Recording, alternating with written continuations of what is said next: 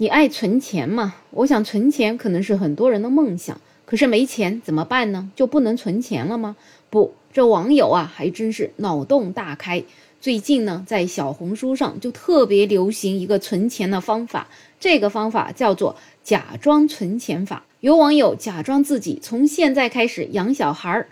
然后呢，把从怀孕、生孩子、养孩子这一路所有的开销按部就班都慢慢存起来，这样等孩子成年以后，这些钱就可以用来养自己了。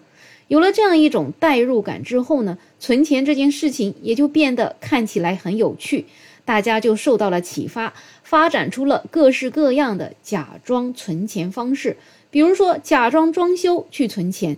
假装末日来临了去存钱，假装和姐姐谈恋爱存钱等等。有网友通过这种存钱方法，发现自己的存款很快就上了六位数，俨然就成了一个小土豪了。可惜呢，假装存钱毕竟是假的。而在现实生活中，为什么普通人存钱就这么难呢？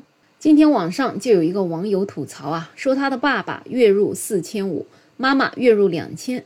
可是老两口的存款竟然有四十多万，因为两个人一个月省吃俭用，连五百块钱生活费都花不完。而这位网友呢，自己却没有工作，老公的工资也就五千五百块钱，房贷一个月还要有两千二，剩下的三千三百块就是一家三口的生活费。他说省吃俭用呢，勉勉强强的能够存出一点钱来。可是你要想一想。这一共就三千三，你就算一分钱不花，这一年呢，也不过就存个几万块钱。所以说，这普通人存钱当然就是难了。但是有网友觉得呢，像这样的人不是普通人，这个啊可能就是穷人了。毕竟一家三口整个的收入一个月才五千五百块钱。可是你再想一想。其实一个月几千块钱，不就正是普通人的收入吗？根据我们国家统计局发布的数据来看，二零二二年全国居民人均可支配收入是三万六千八百八十三块，那平均下来，人均每个月为三千零七十四块。另外呢，也可以看一下我国的个税起征线是五千块钱，每年也只有百分之十的劳动人口才能够达到这个起征线。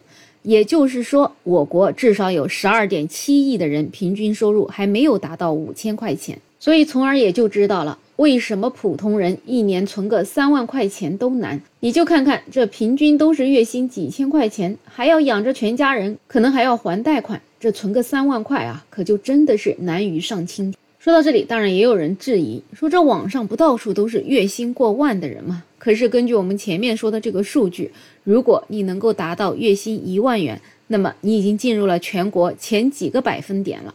月薪过万呢，绝对是属于高薪阶层了。可惜呢，即使是月薪过万，在很多城市也是很难攒下钱的。所以呢，很多很多的人啊，其实都是大大的低估了攒钱的难度。尤其在这个时代，想存到钱是更难的。有人总结，如今的年轻人如果想要存钱啊，以下四个条件里面至少得有两个：第一呢，没有房租；第二，有超出同龄人两倍的收入。